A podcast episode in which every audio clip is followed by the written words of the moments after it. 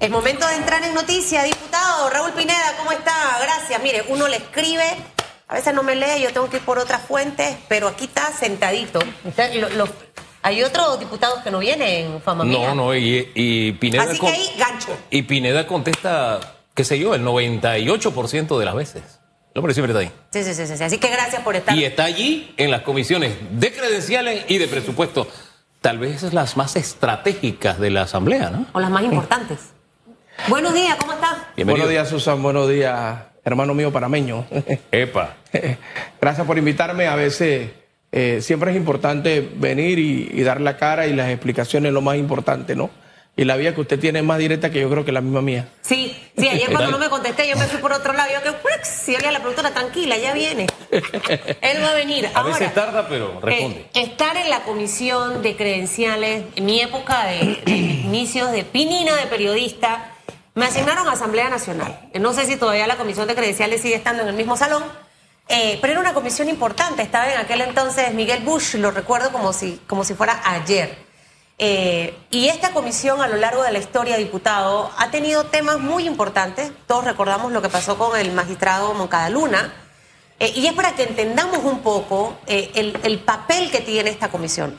Parte del titular que leía es que hay 10 denuncias contra magistrados y si no estoy equivocada, hasta leí una contra el propio presidente Laurentino Cortizo. Primero, ¿qué representa estar en esta comisión? ¿Cómo, cómo, ¿Cómo se negocia? ¿Cómo se logra? Porque siempre la gente ve la parte negativa, inmediatamente se hace show. Para que esa parte no las pueda explicar. Y lo segundo, siendo usted diputado del PRD, eh, iniciar un proceso de investigación contra magistrados y de investigación a ver qué es la denuncia contra el expresidente el presidente Laurentino Cortizo, ¿es viable? O sea, ¿eso puede realmente pasar esa, esa objetividad de la comisión? Bueno, primero, eh, qué bueno que nos hayas invitado para, hablar un poquito de la comisión de credenciales, que es una comisión muy técnica, es la comisión para los que no saben y no están viendo, que puede juzgar eh, a los magistrados de la Corte Suprema y al presidente. Yo no he entrado a la comisión, hoy voy a ir a la comisión por primera vez. Eh, creo que hay un poquito más de denuncias. Entiendo que eran 20 algo de denuncias que, están ahí eh, acumuladas, que no se han discutido, que no se han revisado. mi experiencia de 15 años en la Asamblea, muchas de las denuncias que se ponen a los magistrados es porque no le fallaron a tiempo, porque no le falló. Yo no sé si esos son los casos. Creo que hay una o dos denuncias para el presidente Cortizo. También la vamos a revisar objetivamente. Me preguntaste al principio que cómo se llega aquí. Hombre, el PRD es el partido más democrático. Eh, a alguna gente le gusta, a otra gente no le gusta. Hay 35 diputados que nos postulamos a las diferentes comisiones. Imagínate, 35 personas, de 35 quizás 15 querían ir a la comisión de credenciales. Y tú de entre los 35 tienes que ir a buscar los votos para poder que voten contigo una votación secreta. Hay postulación y, hay un conteo de votos. ¿En esa votación están PRD o todos los diputados? No, solamente están los PRD. Okay. En esa votación que están solamente los PRD, se eligen cuáles eran los cuatro miembros del PRD que iban a la comisión de credenciales. Luego de eso, dentro de los cuatro miembros que salieron de la comisión de credenciales, siendo el partido que más eh, diputados tiene en la comisión, nosotros escogemos, bueno, el PRD va a presidir la comisión de credenciales. ¿Cuál de los cuatro miembros va a presidir? Bueno, en la comisión de credenciales habían dos personas que querían presidir, Benicio Robinson y Raúl Pineda. Estaban ahí compitiendo. Estamos compitiendo. ¿Y usted le ganó por cuántos votos? No le ganamos, nos pusimos de acuerdo. ah, ya negociaron. Nos, pusimos de acuerdo entre los cuatro eh, eh, cómo iba a ser la comisión. Ok. Eh, y, y salimos entonces a buscar los votos ante los otros miembros, que son cinco. El PRD solamente tiene cuatro. ¿Y cómo se buscan los votos? Disculpen la inocencia de la pregunta. ¿Cómo se buscan los votos? Hay que ¿Cómo se les convence en una comisión de credenciales y una comisión de presupuesto? Ya hay una alianza con el partido Molirena Fuerte, donde ya había un acuerdo de que el PRD iba a presidir esa comisión. O sea, íbamos a tener el voto del partido Molirena, íbamos a tener mayoría. Fuimos a donde cada uno de los diputados y le pedimos los votos. Eh, Ah, solo se pide y te dicen sí, voto sí, por ti. voto no hay... contigo, voto contigo. Yo le pedí el voto al diputado Hugo, me dijo, no, yo no voy a votar contigo, está perfecto, no hay ningún problema. Así son las elecciones. Ah. Y, y en presupuesto es igualito también, porque En allá fue todos contra Juan, contra Juan Diego, ¿no? No. O Juan Diego contra todos, no sé Y- cómo ponerlo. y- igual acá con Silva, Silva se postuló y perdió. Mira, yo, yo quiero hacer solamente un alto Ajá. cortitito porque yo no soy la persona que tiene que defender, pero Vinicio Robinson no se postuló para presupuesto, para presidente de presupuesto. Pero él aspiraba, desde hace mucho tiempo lo había dicho. No se aspiraba a credenciales, no aspiró a la presidencia de presupuesto. Ah, y eso fue una inspiración No fue de ese día. ¿Qué pasó no ese fue, día? No fue postulado. Ajá. Él, él no se postuló y los 35 diputados hicieron un alto en la votación donde habían otros candidatos y dijeron, nosotros queremos que sea usted el que, el que corra. O sea, que para los- que sepa. los- y no fui yo el que lo dije. 35 Los Ah, no. 35 ¿Quién- pueden quién lo dijo, entonces? Eh, todos los diputados. Todos llegaron al unísono y dijeron queremos que sea usted. Queremos que tú seas, así fue. Ah. Ahora, dentro de, de todo esto, porque bueno, quizás esta es la parte como del morbo de que Benicio nuevamente, bueno, ya están ahí, papá. Es parte de la vida. Es como, hay cosas que no podemos cambiar. es la ¿no? democracia. Eh, Es parte de. Entonces, ¿ahora qué viene, diputado? Empezando, usted nos habla de, de- de- ya va hoy a entrar a ver expedientes, a revisar, a sentarse. eh, y lo que la gente quizás se pregunta, siendo diputado del PRD, pueden, si hay las causas, porque obviamente esto no es que Susan fue y denunció al presidente y ahora yo a- arranco con, un, con una investigación, un juicio. Hay que ver si hay los méritos eh, suficientes para iniciar una investigación. Eh, pero esa imparcialidad de la Asamblea frente al tema magistrados, que siempre es cuestionado porque magistrados investigan a diputados, diputados investigan, pueden investigar a, a- a magistrados de la Corte, eh, ¿se hará? O sea, si hay elementos, eh, ¿puede la ciudadanía tener esa certeza de que se va a hacer lo mismo con magistrados y presidente de la República? 100%. Yo creo que el pueblo de San Miguelito tres veces me ha elegido para ser diputado. Yo nunca quise ser magistrado ni fiscal. Esta comisión te puede convertir en fiscal o magistrado eh, o juez. eh, Ahora sí le eh, gustaría, eh, en algún después de tres momento. periodos. Ya estudio Derecho, ¿no? Eh, sí, sí, soy abogado. Entonces, eh, créanlo que lo vamos a hacer con la mayor transparencia. Vamos a evacuar cada uno de, los- de- de los expedientes. Lo que sí no vamos a hacer es sentarnos sobre esos expedientes. Lo vamos a revisar, lo vamos a cerrar o lo vamos a abrir, cual sea el caso. Lo que no podemos es eh, estar con la especulación de que los magistrados tienen un proceso abierto. Un proceso abierto puede ser cualquier denuncia porque la Secretaría solamente recibe la denuncia y nosotros, de, un país debiese, no debiese tener estos sobresaltos, decirle, "Ey, esto es lo que hay, aquí no hay nada, lo vamos a cerrar. Hoy vamos a entrar con un equipo, vamos a armar un equipo legal, vamos a levantar una metodología de trabajo y vamos a hacer el trabajo en esa comisión con todos esos expedientes y también vamos a, a ratificar o no ratificar a cada uno de los funcionarios que el Ejecutivo mande rápidamente. Yo lo que creo que hay varios pendientes, ¿no? hay varios pendientes El de la hace un autoridad de año. tránsito, sé que está ahí. hay, hay como cuatro o cinco eh, eh, que están pendientes y vamos a salir de eso. La, la- la próxima semana vamos a tener comisión. Sí, quiero hacer una pregunta del primer tema y vol- volver al segundo tema. Venga. Hace unos días el expresidente de la Asamblea, Cristiano Adames, hablaba de eh, la sorpresa que él tenía de estar en comisiones, que eso es producto de consenso y él es parte de una bancada. Y como que no se le había consultado ni en qué bancada. ¿Cómo, cómo se tomó eso de que él iba en una bancada sin ni siquiera? Y preguntaba cómo es que se logró el consenso. Eso me llama la atención respecto a esa falta de consenso, de conformación de las comisiones versus los 35 deciden que alguien sea presidente de una comisión. Eso me llama la atención.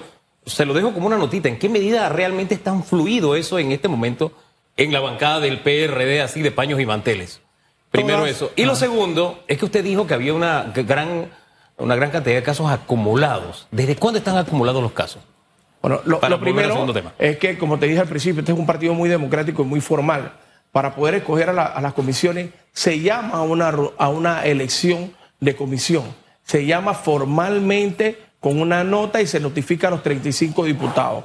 Los diputados que lleguen, si son 35, son los 35. Hombre, si llegan 27, los 27 son los que se postulan y los otros se acomodan en otras comisiones. El diputado, después que esté notificado, tiene la obligación de ir a ese acto de votación. No se puede detener el acto de votación porque un diputado no va. En el tema del diputado Cristiano, eh, eh, el diputado Cristiano ha tenido cuatro o cinco reuniones tanto con el presidente de la Asamblea como Benicio Robinson en, en ese tema y llegó a un acuerdo en ese tema y solamente aspiró a la, a la comisión de trabajo y salud. ¿Solo aspiró a eso o solo se le ofreció eso? Solo aspiró a eso. Ah, aspiró, ok. Ajá. El segundo tema, para volver a lo que ya llevábamos de los casos que le toca tratar a la comisión de credenciales. Usted dijo que estaban acumulados.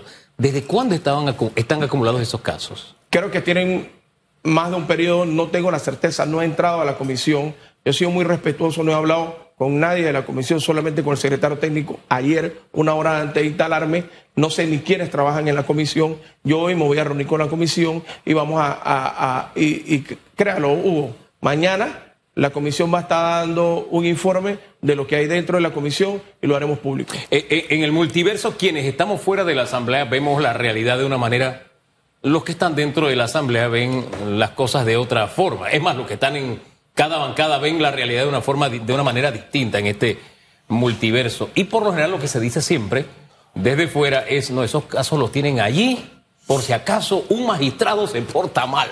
Eso es como una espada de Damocles, ¿no? Y por lo general todas las asambleas dejan estos temas y en el último periodo las desahogan. Y las desahogan de una forma bien particular. A golpe de curul, o sea, no se entra en ningún análisis, se reúnen y ¡plá! a golpe de curul, no, no, no, se desestima, se- pero así rapidito. Ese proceder llama la atención. Entonces le pregunto de las dos cosas. Si realmente exprofeso la mantienen ahí como quien dice, yo te tengo algo aquí, pórtate bien conmigo. Asamblea le dice, sin decirle a los magistrados. Y segundo, ¿qué tan profundo es ese análisis cuando usted ve que la comisión se reúne y a golpe de curul van desetimando y desetimando y desetimando como si fuera cualquier cosa? Bueno, lo primero que no es tan rápido como en la televisión parece ni como, como está. Yo llego hoy a la comisión, yo doy traslado de los expedientes, los diputados tendrán el tiempo para leerlo, lo que vamos a discutir primero, y no es que ese día se, se analiza, ellos tendrán días para analizar eh, eh, ese, ese expediente y se hacen reuniones eh, técnicas que no son públicas sobre el tema, eh, ese día se toma la decisión. Pero mientras tanto se da un periodo Claro. de, de- de- de estudio del expediente. ¿Lo estudian ustedes o sus asesores? Nosotros mismos con los asesores. En el caso mío, yo mismo me meto, eh, yo creo que todos eh, eh, eh, tienen la obligación, los que no son abogados, de asesorarse Claro. con, con con el personal técnico que es, que es de carrera, son empleados que son, perdón, son colaboradores de la Asamblea con muchísima Y experiencia. hay muchos ahí que yo he visto Muchos cuando veo las fotos que están de la época en la que yo iba a la asamblea. Bueno, mira, pa- para decirte ayer, el, el jefe de protocolo se llama Blandón, tiene 40 años de, ser, de estar en protocolo. Y por ahí está Solís, que tiene 37 o 38. O sea, toda esa gente tiene la capacidad. María, en presupuesto, tiene 35, 36 años. Son personas que han trabajado con todos los gobiernos ¿Sabe y qué con sería todos bueno, los presidentes. diputado, ahora que menciona esto? Porque es lo que siempre ha faltado en, en muchos aspectos. Esa docencia, porque eso lo maneja quizás usted, probablemente nosotros por estar en los medios, cómo es el proceso, pero la ciudadanía no. Entonces, buscar la manera quizás de que siempre la comisión pueda hacer esa docencia de alguna forma. Algún vocero al finalizar o al inicio. Eh, yo no sé si de repente algunas sesiones transmitirlas online para que la gente vea cómo es este proceso, porque lo que pasa es que mediáticamente el solamente ver qué es lo que a veces los medios nada más traen de la noticia, la aprobación de que se archivan los expedientes, pero se archivan ¿por qué? Porque no hubo eh, eh, argumentos suficientes para poder obviamente que se mantuviera abierto. Yo creo que esa parte, se la doy como una recomendación, es fundamental. Yo siempre he pensado que cuando hay información, de más no dejas espacio para que se desinforme con respecto a ese tema. Hay otros proyectos interesantes en este último periodo, yo les decía, ese último bimestre. El que fracasó, fracasó, y el que pasó, pasó. Ah, Chutupo, queda el reglamento interno de la Asamblea, un proyecto medio polémico que estuvo al inicio de la, de la Asamblea, este, pero que no avanzó. O sea, ese, ese compromiso realmente de, de la Asamblea hacia esos proyectos, entendiendo que muchos diputados van a estar eh, trabajando políticamente también porque tienen intenciones de reelección. Vamos, sí se trabajó. Ok. Eh, sí se pasó el, el- el proyecto de ley de reglamento interno. A que no llevó todas las modificaciones que algunas que algunas propuestas estaban, es otra cosa. Pero, pero sí. ¿Pasó a dónde? ¿A primero, Sí, segundo? se, se pasó al tercer debate de un proyecto de reforma de reglamento. Creo, creo que hay uno en el tintero, no sé, voy a verlo. Hoy voy a ver qué hay. Sí, Mañana no, vamos a no es ley de la República. ¿ah? Exacto. No, Eh, todavía no es ley de la República. No, no, no, No. no, tengo la información Me completa. parece que llegó a segundo debate el producto de la comisión de la subcomisión, porque hubo varias subcomisiones yo, a través estuve, del yo, tiempo. estuve, yo estuve en la primera no y después salí ahí. Sí, sí. El tema es que para poder hacer eh, eh, transformaciones al reglamento interno eh, eh, tiene que haber 36 votos. Ok. No, no, No es hubo que- consenso. yo creo que el segundo debate no hubo el consenso necesario. Nosotros, yo voy a revisar, como le dije, no tengo mañana, la comisión va a estar dando un boletín de lo que hay y va a estar diciendo cuál va a ser la metodología de trabajo. Todos los diputados tendrán el tiempo para analizar los expedientes, para analizarlo de una forma transparente, con el, con el tiempo debido, para que después eh, eh, podamos. Pero yo coincido contigo, si hay algo que la Asamblea ha sido malo es comunicándonos. A nosotros hemos sido muy malos comunicándonos. Nosotros no hemos podido eh, tener una comunicación efectiva para que las personas sepan qué se hace en la asamblea. Cuando le dice el diputado está ausente, está ausente en tres horas del pleno, pero puede ser que el diputado esté de las 8 de la mañana hasta las 5 o 6 de la tarde en una comisión precisamente viendo estos temas. El pleno, eh, tú dices, bueno, va el suplente porque los temas que están ahí realmente eh, creo que el suplente lo puede ver, mientras que yo veo otros temas en la comisión. Entonces, hay un tema de... Al que de- no van, sí, A mí me gustaría, a mí me gustaría... Oye, escuche, Pérez. ¿Eh? Eso es fabuloso porque sé qué pasa. De hecho, aquí estuvo Leandro Ávila que dice que él lleva su lonchera y con la loncherita va a comer porque él se la pasa metido en la asamblea. No, nunca he visto esa imagen de él con la lonchera, pero yo le creo, yo pienso que no me está pegando mentira.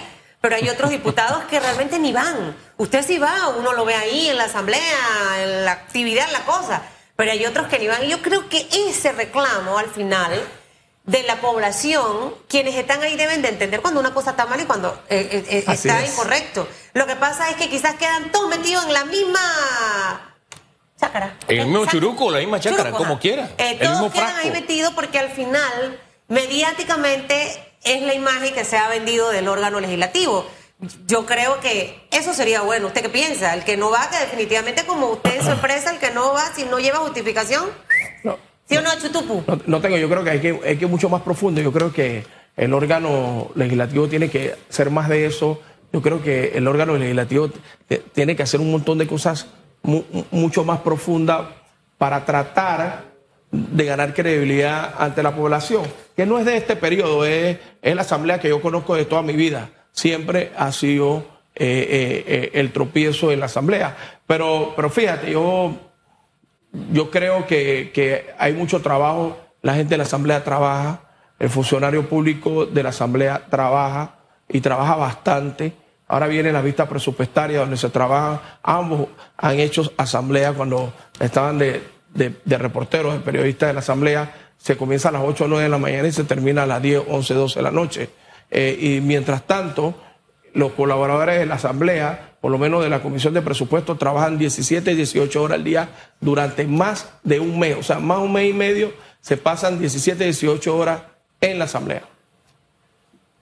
Eso es la Asamblea. La Asamblea es, es dinámica, hay posiciones a favor y en contra. Eh, lo que pasa es que a veces siempre se escucha, eh, así como el cuento de la caperucita, ¿no? Se escucha la caperucita, pero no se escucha el lobo. Eh, hay que escuchar el lobo también para sacar una mediana. Ya me acabo de hacer la imagen de quién será la caperucita. Bueno, la caperucita somos nosotros, porque al No, no, final. no, no, no, no, no, estoy a- mire, es que yo El me- lobo es la asamblea, a mí no me ponga el lobo. No, no, no, no, espérese. Usted no agarró. Y el lobo no, usted no, no, no, devora acá. la cosa. Tiene la data lenta. Eh, ¿qué dijo ser- que- A ver, a ver, a ver, pueden ser. Yo lo voy a interpretar. ¿En qué me puede- perdí? Ajá, se Porque yo perdió. estoy buscando acá- se perdió. es que estoy buscando acá la ser- asistencia. Pueden ser diputados Sí. que aparentan ser la caperucita y que solamente Ah. la caperucita de la asamblea se escucha. Pero Ah. el resto de los diputados que pueden Ah. ser catalogados como el lobo, ese lobo nunca habla. Es por ahí la cosa, ¿verdad? Por ahí. Eh, por vio, ahí. Hugo, Pero, sí, vio, disculpe, vio. yo estaba acá viendo la, la asistencia de los diputados y hay, hay gente que permanentemente tiene ausencia. Y eché la página para atrás, voy a abrirla de nuevo, nuevamente. Y el, cel- el celular un poquito lento. Pero vuelvo a ese tema, la misma oportunidad que tiene esa caperucita que usted dice de estar hablando de, de la asamblea, la tienen todos los diputados y no la aprovechan. Es más, huyen. Cuando vienen aquí se ponen bravos y no quieren regresar. Totalmente de acuerdo contigo. La- la- yo creo que la asistencia se debe tomar desde que llegas a la asamblea, no en el pleno. Desde que llegas a la asamblea, desde que te Es mantienes verdad. en la asamblea. Sin pagar horas extras. Desde que cuando- vas a una. a- no, yo, yo, yo de verdad, de verdad ni se- por lo menos yo, Raúl Pineda, no necesita que le paguen horas extra de nada. Exacto. Desde que va a un proyecto, desde Así que es. va. Porque al final. No, se- no de esa idea lo hacen. ¿Qué cosa? Págale horas extras, se le- Yo no he dado se le- esa idea. Se le puede ocurrir. No, no, no, no. no. Se le Antes se, le pagaba, antes se le pagaba. ¿En serio? Claro, se le pagaba No, a, los no. diputados. por- Ya, que me- aclaro, aclaro, Ya, por los aclaro. periodos. Aclaro porque él hace un rato dijo que hay diputados que llegan desde las 8 de la mañana, Ajá. que son las 3 de la tarde y siguen en Ajá. comisiones o subcomisiones y que luego van al pleno. Y, y en ese pedazo que no están, obviamente marcan ausente que entra el suplente, pero después van al pleno. Al final, si miramos objetivamente, si entra a las 8 y sale tarde, creo que mire que sería una buena idea que marquen desde el inicio, pero sin horas extras. Sí, no, nada de eso. Ni hable de horas extra, porque si usted dice Hugo. horas extra, se le puede ocurrir de, hey, qué buena idea. Ah. ¿Sabe que Cuando usted presenta una nota diciendo que usted no va a estar actuando, usted no va ni en la mañana, ni en la tarde, ni al mediodía, ni a la medianoche. Usted no va a estar actuando. Y hay diputados que presentan cartas prácticamente por todo el periodo. Yo, yo- yo una tras todo- otra. cada diputado tiene que, que- que justificar su labor en la Asamblea y en la comunidad, porque también es nuestra parte, eh, ta- ta- constitucionalmente. Yo, por lo menos, cuando atiendo para escuchar a la gente, que, por- porque yo tengo una visión de la Asamblea, ajá, pero es que San Miguelito tiene otra visión, es Claro. que Chiriquí tiene otra visión. Entonces yo voy a, a Chiriquí, pues me voy a San Miguelito. Sa- ¿Sabes a qué hora yo atiendo? A las 3 de la mañana. Y no, no lo digo yo, está en mis redes sociales. Yo llego a mi oficina a las dos y media a atender, a escuchar a las personas que me digan, mira, yo creo que necesitamos esto, esta ley funciona, no- nos gustaría esto de los diputados. Yo escucho. Bueno, esa es parte del trabajo que siento Es que parte del trabajo. Es, es un mix. Ahora, antes que se me vaya, yo necesito preguntarle algo, porque es que Ah. ayer circulaba, luego de la señora, a mí una vez me agarraron por los pelos. Una vez en mi vida, siendo reportera en Noticias RPC, eh, unas señoras que trabajaban de noche en bares, migración las deportaba, y yo fui a entrevistarlas y por ahí me agarraron por los pelos. Ese video está por YouTube. Y eh, hablo del caso de la esposa del diplomático. Entonces, ustedes siempre lo quieren embarrar, porque se ríe? Lo quieren embarrar de todo. Eh, ¿Sabe? Yo le decía a mi hijo, pórtate bien en la escuela, Luca. Que si se quiebra una cosa, te van a echar la culpa a ti. Y yo siento que a veces es, ese estigma que hacemos con las personas no es bueno. Eh, realmente, ¿no? No es que lo voy a defender, pero usted es familia o no es familia, ya empezando y que no, que es familia, porque es apellido Pineda. Mi finca en Volcán se llama Alto de Pineda. y no es de Pineda. By the way, ¿no? Ah, No tengo ninguna relación ni la conozco. Yo no tengo ningún familiar ni directo ni indirecto en el servicio exterior a nadie. Me hubiese gustado tener a alguien en el servicio exterior. Nadie de mi familia, no, no conozco a la señora, tampoco conozco al señor, eh, tampoco conozco, conozco lo que salió en la prensa, no conozco lo que pasó realmente. Claro. Pero sí, ayer en la madrugada había gente que decía, es familia de Pineda, es la prima hermano, yo la, gente, la gente escribe, es la prima, yo la conozco, es prima hermana Dios de él, yo, le- yo tengo fotos con él, ya la voy a subir. La, la gente hace, ah, pero bueno, a, a mí me toca... bueno, eh, pero es eh, válido aclararlo que no es familia ni nada. Nada. Ni cercana. Des- descartado y negado aquí en radiografía. Veremos qué pasa. Ahora ellos deberán regresar a Panamá, ¿no? Eh, Oiga. Y ahí darnos cuenta. A propósito de la asistencia, es que cuando estuvimos en lo de Caperucita Roja eché para atrás y se me perdió, eh, quiero decir cuál es el cuadro de honor y el otro cuadro, no vamos a calificar el otro cuadro, haremos el otro cuadro. El cuadro de honor en asistencia, y cuando yo digo asistencia es que si unos asisten 100%, todos deberían poder asistir 100%. 100% Juan Diego Vázquez. Víctor Castillo, 99%. Igual 99% Gabriel Silva, Raúl Fernández, Víctor Miguel Fanovich. Sí, es, es PRD, perdón. Raúl Fernández. Ya con 98% Miguel Fanovich, Cristiano Adames, Edison Brose. 97% Hernán Delgado, Lilia Batista y Corina Cano. Hay varios PRDs ahí en los que asisten, que tienen casi asistencia perfecta, casi. Están en el cuadro de honor. En los que están en- con menor asistencia, no voy a decir el porcentaje. Edwin Zúñiga, eh, vamos de mayor a menor ya en la parte final de la tabla. Edwin Zúñiga, Arquesio Arias, Raúl Pineda, Benicio Robinson, José María Herrera, Leopoldo Archibol, Jairo Salazar, Elías Vigil y Mayín Correa. Esta ¿Eso qué es, es? la página eh, Espacio Cívico que lleva un balance de la asistencia proporcionada por la Secretaría de la Asamblea Nacional. Cuando usted está en la asamblea, usted decide este periodo qué vas a hacer. La, asa- la asamblea es, una, es una- una- un campo de batalla y de estrategia. ¿Qué es lo que tú haces? Eso no quiere decir que no vayas a trabajar. Eso quiere decir que no fuiste al pleno. Al pleno a discutir un proyecto de ley o a discutir. Si usted vio los últimos seis meses de la asamblea, eh, se sesionó con 20 diputados, 21 diputados ¿Y eso es bueno? malo. Pero se cenó con 20, 21 di- diputados porque había una manera distinta a la cual yo no estaba de acuerdo, que no estuve de acuerdo. Por eso no quiere decir que no estuve en la asamblea. Si usted busca la asistencia de la asamblea, de cuántas veces estuve en la comisión de presupuestos, 100%, 90%. Don Raúl, gracias por acompañarnos esta mañana. Yo apoyo la noción de que marquen desde el inicio, porque quizás eso puede cambiar. O, además, mire, yo soy muy crítica de la asamblea, pero si hay una cosa que, y me lo dice mi hijo, mamá, tú eres justa. Yo reconozco que cometí un error. Yo trato de ser justa, a pesar de que soy una de las voces quizás más críticas del trabajo que hace la asamblea. Me parece correcto que los diputados, si están desde la mañana en una ¿Usted qué piensa, Chutupu? Usted es mi, mi aquí, mi, mi, él es el que, yo veo la medición, que marquen desde que llegan hasta el final. ¿Le parece? Eso sí, en resaltado y en negrita entre paréntesis, sin cobrar horas extras. Es lo único que yo agregaría, porque siento que al final hay un trabajo en comisiones. Las comisiones absorben. Yo cubrí comisiones y eso me desgastaba estar sentada allí, eh, a veces viendo el pere que taca, taca, taca, tucu, tucu, las que estaban atrás en el área revertida en esa época. Todavía están Entonces, ahí todavía, ah, todavía están ahí. Ahí hay un tiempo que se invierte. Y creo que me parece favorable que haga. Manténganos informados de lo que ocurra con los expedientes en la comisión de credenciales. Eh, Creo que es importante que la ciudadanía sepa, este se va, este sí procede, este no, mire, tengo una denuncia por un perrito que pasó y entonces hizo pipí en la palmita y entonces el magistrado... Esas cosas hay que saberlas, porque tampoco es que vamos a estar pensando que los 10, 15, 20 expedientes que haya, todas son denuncias de peso. O sea, esa información hay que digerirla entre la población. ¿Le parece, doctor Famanía? Yo voy a hacer un reportaje sobre los duros en San Miguelito. Gracias, don Raúl. Gracias, Que Susan. tenga buen día. Gracias. De verdad, y le agradezco por, por haberme invitado a, a hablar un poquito de la comisión. Dígale a Vinicio que yo estoy hace rato que venga, que... Le, le- le- le voy a decir. Dígale, dígale. Pero créanlo, vamos a hacer historia. Están haciendo historia. Vamos a hacer Pausa y historia positiva. Pausa y Ah, regresamos. victoria positiva. Positiva. Sí, sí, sí.